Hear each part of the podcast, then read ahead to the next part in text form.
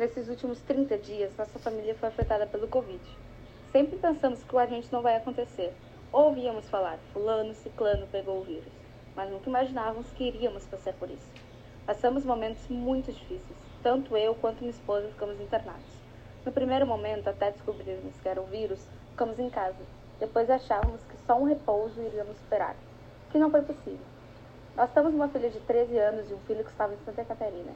Esperamos nosso filho voltar de Santa Catarina para não deixarmos a menina sozinha em casa. Foram momentos de muita dor e dificuldade, tanto para mim quanto minha esposa. Aguentamos até o último momento, até minha esposa não aguentar mais e ir para o posto médico de ambulância. Eu consegui esperar mais um pouco, para nosso filho chegar e poder cuidar da nossa pequena. Quando chegamos no posto médico, o menino chegou de Santa Catarina. Aí baixamos o hospital. Ficamos mais ou menos de 8 a 10 dias hospitalizados em oxigênio direto. Eu quero relevar a importância da família nesse momento difícil.